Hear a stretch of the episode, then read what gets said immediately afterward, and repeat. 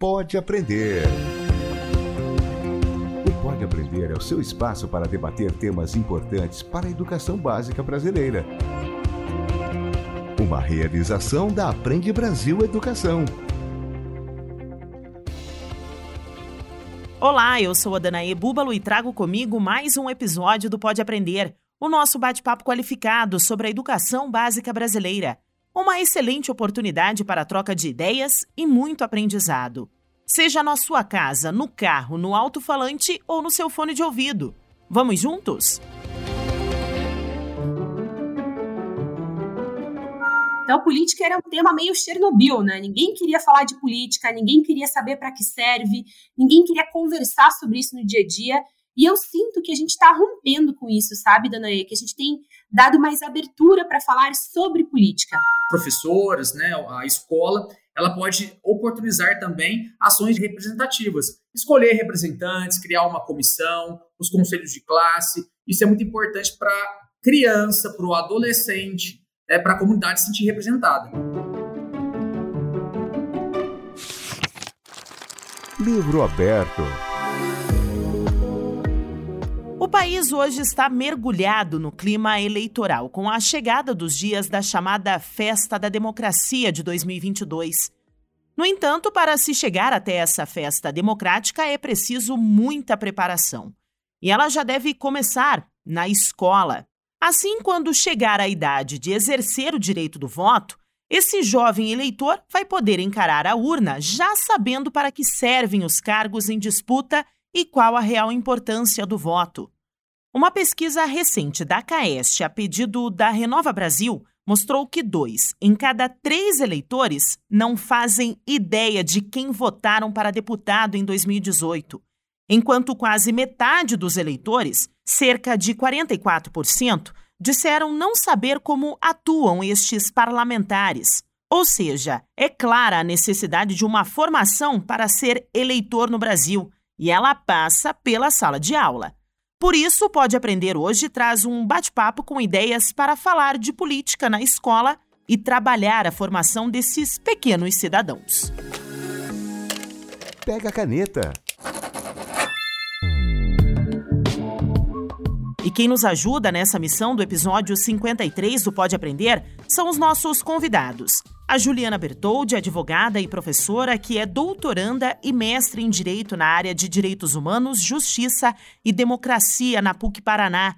Muito obrigada, Juliana, por aceitar o nosso convite. Seja muito bem-vinda. Eu que agradeço imensamente o convite, estou muito feliz de estar aqui. Tenho certeza que a nossa conversa vai ser muito bacana, muito produtiva e o Rafael Vilela Pereira, que é professor e o atual secretário de Educação e Cultura do município de Campos Gerais, em Minas Gerais. É pedagogo, bacharel e mestre em Geografia.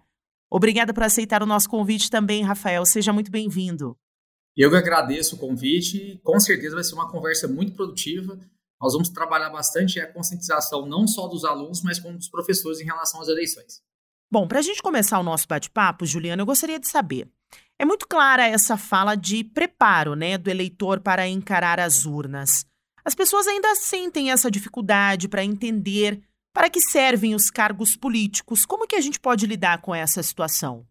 Olha, eu acho que o caminho que a gente segue aqui, né, informando por meio de podcasts, por conversas, é o caminho mais correto, é o caminho mais acertado, né? Por muito tempo, o brocado que mais rolou aqui no Brasil foi política, religião e futebol não se discute. Então, política era um tema meio Chernobyl, né? Ninguém queria falar de política, ninguém queria saber para que serve, ninguém queria conversar sobre isso no dia a dia. E eu sinto que a gente está rompendo com isso, sabe, Danae? Que a gente tem dado mais abertura para falar sobre política. Falando sobre política, a gente desmistifica uma série de coisas, né? Uma série de, de complexidades ali sobre os cargos, o que faz cada um dos cargos. E esse caminho, para mim, do diálogo, da informação, do acesso à informação, é o mais importante para que a gente possa sair desse, desse breu aí que nós estamos com relação aos temas políticos. Perfeito. E agora, Rafael, como secretário de Educação aí em Campos Gerais, o que vocês têm feito para levar essa questão política para as salas de aula do município? Né? A gente sabe que tem aí o nosso projeto, As Eleições na Floresta, que é o material do Aprende Brasil. Eu gostaria que você comentasse um pouquinho para nós. Com certeza, Danae. As eleições na floresta, um projeto muito bacana que Campos Gerais teve o privilégio de receber, foi basicamente criar um ambiente de eleições dentro do espaço escolar.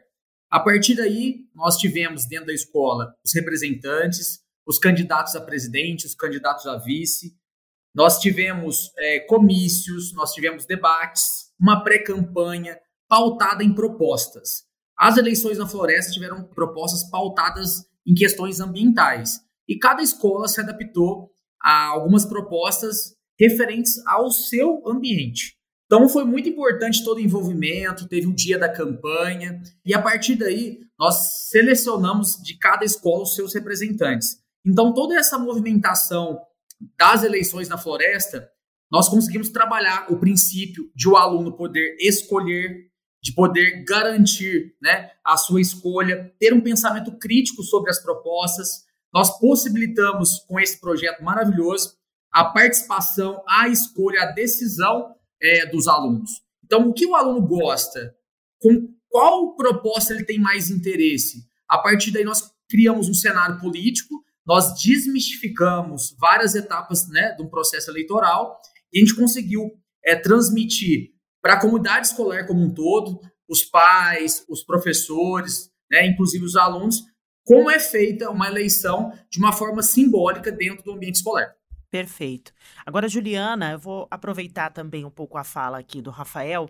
Eu acho que é de extrema importância, né, a gente tirar, como que eu posso dizer, esse preconceito que se tem quando se fala sobre política, até mesmo porque a gente trazendo da raiz, né, das nossas crianças tão pequenas, por exemplo, como esse projeto que o Rafael trabalhou lá em Minas, mostrar o significado das eleições, mostrar o significado da política, é já um fator determinante para uma transformação da sociedade como um todo, né, Juliana? Sem sombra de dúvida, Dana, quero até aproveitar aqui a, a oportunidade para parabenizar o Rafael, né? Que projeto bacana. Eu confesso que eu não, não, não tinha conhecido ainda esse projeto e realmente é fundamental, porque eu cresci ouvindo, né, que, que política não se fala, que sobre política não se comenta, que isso gera briga. E essa não é uma, uma boa postura para a gente ter com as crianças, com os adolescentes, porque eles precisam entender desde muito pequenos que absolutamente tudo é político. A comida que a gente escolhe pôr na mesa, a comida que a gente consegue pôr na mesa, é, a forma como a gente se veste, a forma como a gente se comporta, tudo isso é absolutamente político, né? Então, desmistificar o que é um ser um ser político também é muito importante desde a tenridade. Quando a gente escolhe lá um representante de classe, né, para representar os alunos, quando a gente toma uma decisão enquanto um grupo, quando a gente divide tarefas, tudo isso é político e tem reflexos na educação política. Então, realmente se desmistificar ele é fundamental para que a gente tenha uma geração futura aí que enxergue na política não um problema, mas uma solução, uma forma de debater de maneira democrática os nossos problemas, os nossos anseios, de construir planos futuros. Então, esse tipo de debate na infância é fundamental. Ter na escola um espaço político, e veja, não fala aqui um espaço partidário, né, que a gente tenha necessariamente que levar a política partidária para dentro da escola, mas entender que a escola é um espaço político é absolutamente fundamental. Toda relação humana, toda relação social é atravessada pela política. E a escola, a infância, a adolescente também são momentos, né, são fases atravessadas pela política. Então, esse tipo de conversa é importante desde o início ali da formação. Bom, como a Juliana falou, né, a política, ela está presente no nosso dia a dia, né? Faz parte do nosso dia a dia como um todo. Eu gostaria, Rafael, que você comentasse com a gente um pouquinho de como que você viu assim as crianças, a movimentação e o comportamento das crianças depois desse projeto e quais são outras dicas que você pode trazer aqui para os nossos ouvintes, que são principalmente, né, os professores, que eles possam também colocar isso em prática, né, na sala de aula, algumas dicas assim como jogos, brincadeiras, outras atividades lúdicas, né, que possam fazer parte ali do dia a dia da criança na escola. Danae, então, a experiência dessa vivência política na escola, ela trouxe até alguns reflexos da sociedade. Então, por exemplo, quando um aluno ele estava indagando o seu candidato a presidente na escola, né, que foi representado por animais, as eleições na floresta, nós tínhamos assim, o eleitor falava: será que ele vai cumprir as suas promessas? Será que ele está falando a verdade? Aqui ninguém me representa. Ou seja, aquela representatividade da casa Então, ambiente político que a criança vive em casa, da descrença, da dúvida, ela também é representada na escola. Então, essas experiências são muito bacanas, a gente entender que a criança ela tem essa, esse convívio em casa, ela tem esse convívio na sociedade, ela representa aquilo dentro do espaço né, de sala de aula. Então, a escola vive esse ambiente político, como a Juliana falou também. Não é só questão partidária, mas representante de turma, líderes de sala, comissão de formatura, os debates que se fazem em sala de aula, se você é a favor ou contra um tema. Então, tudo isso é um ambiente onde a gente consegue ter esse poder de escolha, esse poder de decisão, de, de o que você tem mais interesse. Então, as experiências dessa eleição da Floresta trouxe justamente isso. É o saber perder também. Então, nós, depois eleições, quando saiu a votação, né, tirou-se o extrato das urnas, da simulação das urnas, nós conseguimos enxergar também aquela criança que perdeu as eleições. Então, o fato também de enxergar que aquele que perde, ele tem uma outra oportunidade, ele tem que reconhecer a vitória do outro. Então, esse ambiente que viveu dentro da escola foi uma mini sociedade mesmo eleitoral, como se a gente estivesse vivenciando mesmo uma situação basicamente nacional. Foi muito bacana. Aquela frustração de quem perde, aquela alegria de quem ganha, o seu, a sua bancada eleitoral, né, os seus debates, levar com amor e alegria as suas propostas. E o pós-eleição também aquela cobrança. Então, o que, que nós vamos fazer aqui, aqui nas escolas? Nós vamos aplicar as propostas ambientais. Então, toda a sociedade da escola, né, todos os representantes da escola vai acompanhar se vai ter o plantio de árvores, se vai ter a consciência da reciclagem, se vai ter a, todo aquele pedido, né, toda aquela, aquela proposta, ela realmente vai ser aplicada é, na prática mesmo. Então, não é só a eleição, é o pós-eleição. Então, trouxe para a comunidade escolar uma vivência magnífica de como a, as crianças se comportam e como a sociedade lá fora reflete também né, a, na concepção das crianças. Bom, é o começo, o meio e o fim, né, Rafael? Não, não deixar com que se perca aí no meio do caminho, né? E acho que a partir disso, muitos jovens eles também acabam descobrindo, né, as suas vocações e podem ser que descubram as suas vocações políticas nesse caso. E como que você consegue estimular ainda mais essa descoberta a partir desse trabalho? Então, o que nós vamos fazer a próxima etapa? Nós já conversamos com os representantes do Legislativo da cidade de Campos Gerais, aqui no sul de Minas. Nós vamos levar agora, né, na próxima semana, nas, nas próximas duas semanas, vamos levar todos os ganhadores, né, os, os representantes de cada escola, para conhecer o Legislativo né, real. Então, apresentar para eles qual que é o papel do legislativo, conversar com o prefeito da cidade e movimentar toda essa questão do legislativo executivo real para eles entenderem que o que eles estão fazendo dentro da escola é uma representatividade da sociedade. Então, levar esse projeto fora da escola é muito importante. E a sociedade de Campos Gerais, ela presenciou todo esse projeto, nós colocamos um horário eleitoral né, dentro da rádio da cidade. Então, as propostas que as crianças fizeram, toda a sociedade da, de Campos Gerais, eles, escutaram e puderam participar com flashes ao vivo em rede social, a cobertura né, do Aprende Brasil, do Grupo Positivo, tudo isso para mostrar para a sociedade que as crianças já estão fazendo seu papel de cidadão, né, já ali na infância, já no princípio ali né, da, de toda a sua trajetória. Então, iniciar-se um, um, processo dentro da educação infantil, dentro do ensino fundamental, a, a escolha, né, a decisão, os seus interesses, nós vamos ter com certeza eleitores muito melhores preparados é, para exercer seu poder de cidadania, cidadania na prática, na eleição real, né, de âmbito nacional. Múltipla escolha. Chegamos ao momento do nosso podcast em que eu sempre peço aos nossos convidados para deixarem dicas de filmes, livros, sites, conteúdos para quem quiser estender o tema do episódio. Então, Juliana, quais são as suas dicas de hoje?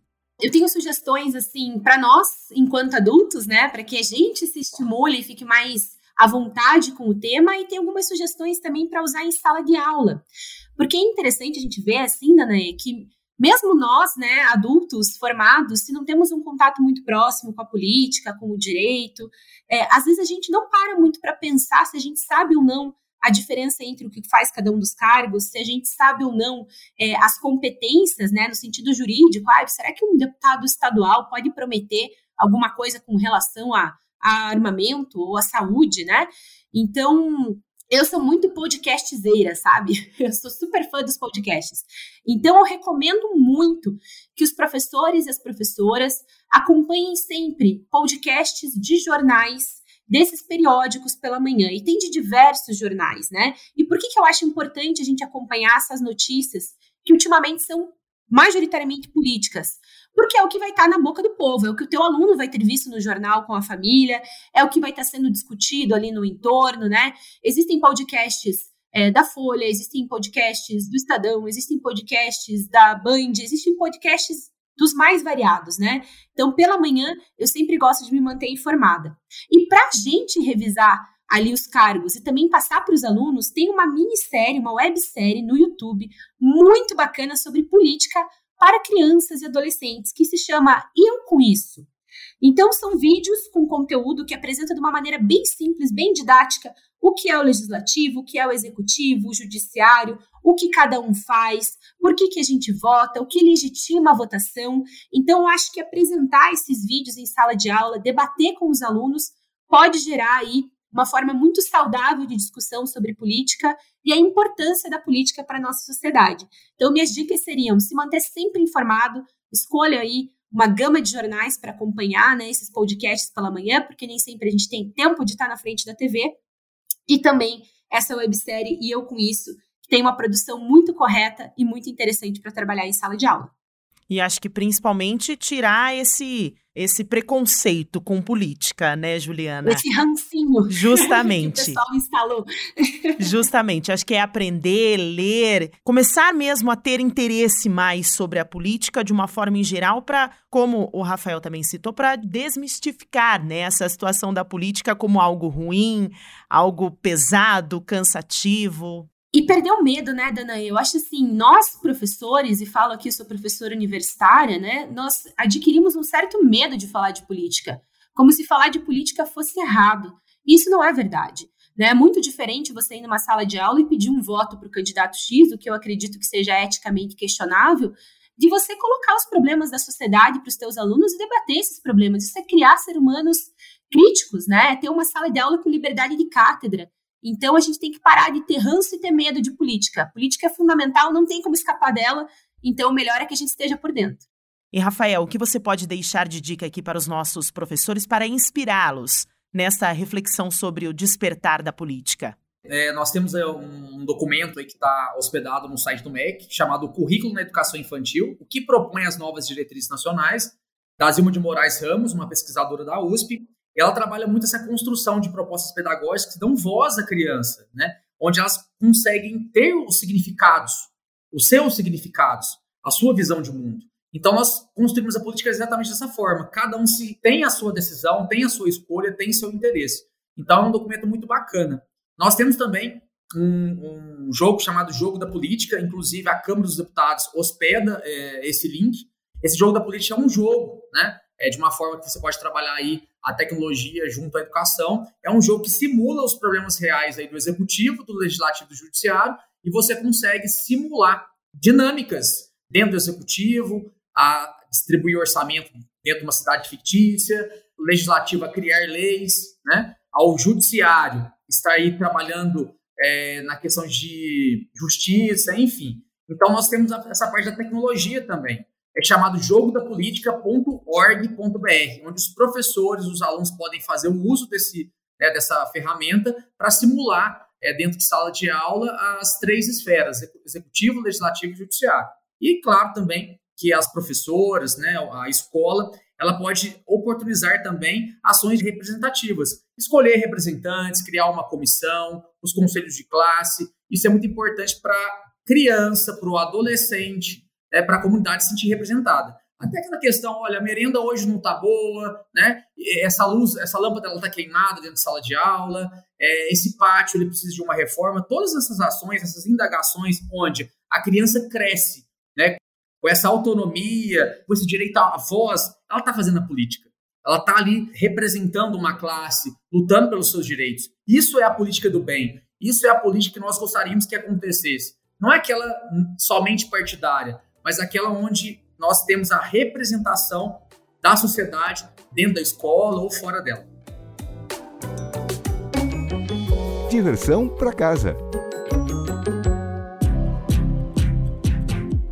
Eu quero agradecer imensamente a Juliana, ao Rafael e deixar aberto aqui no nosso podcast, no Pode Aprender, o contato de vocês para que os nossos ouvintes que estejam interessados em conhecer um pouco mais do trabalho da Juliana, do trabalho do Rafael, fazer essa troca com vocês, eu gostaria de saber o contato da Juliana, Juliana, que você gostaria de deixar aqui para os nossos ouvintes.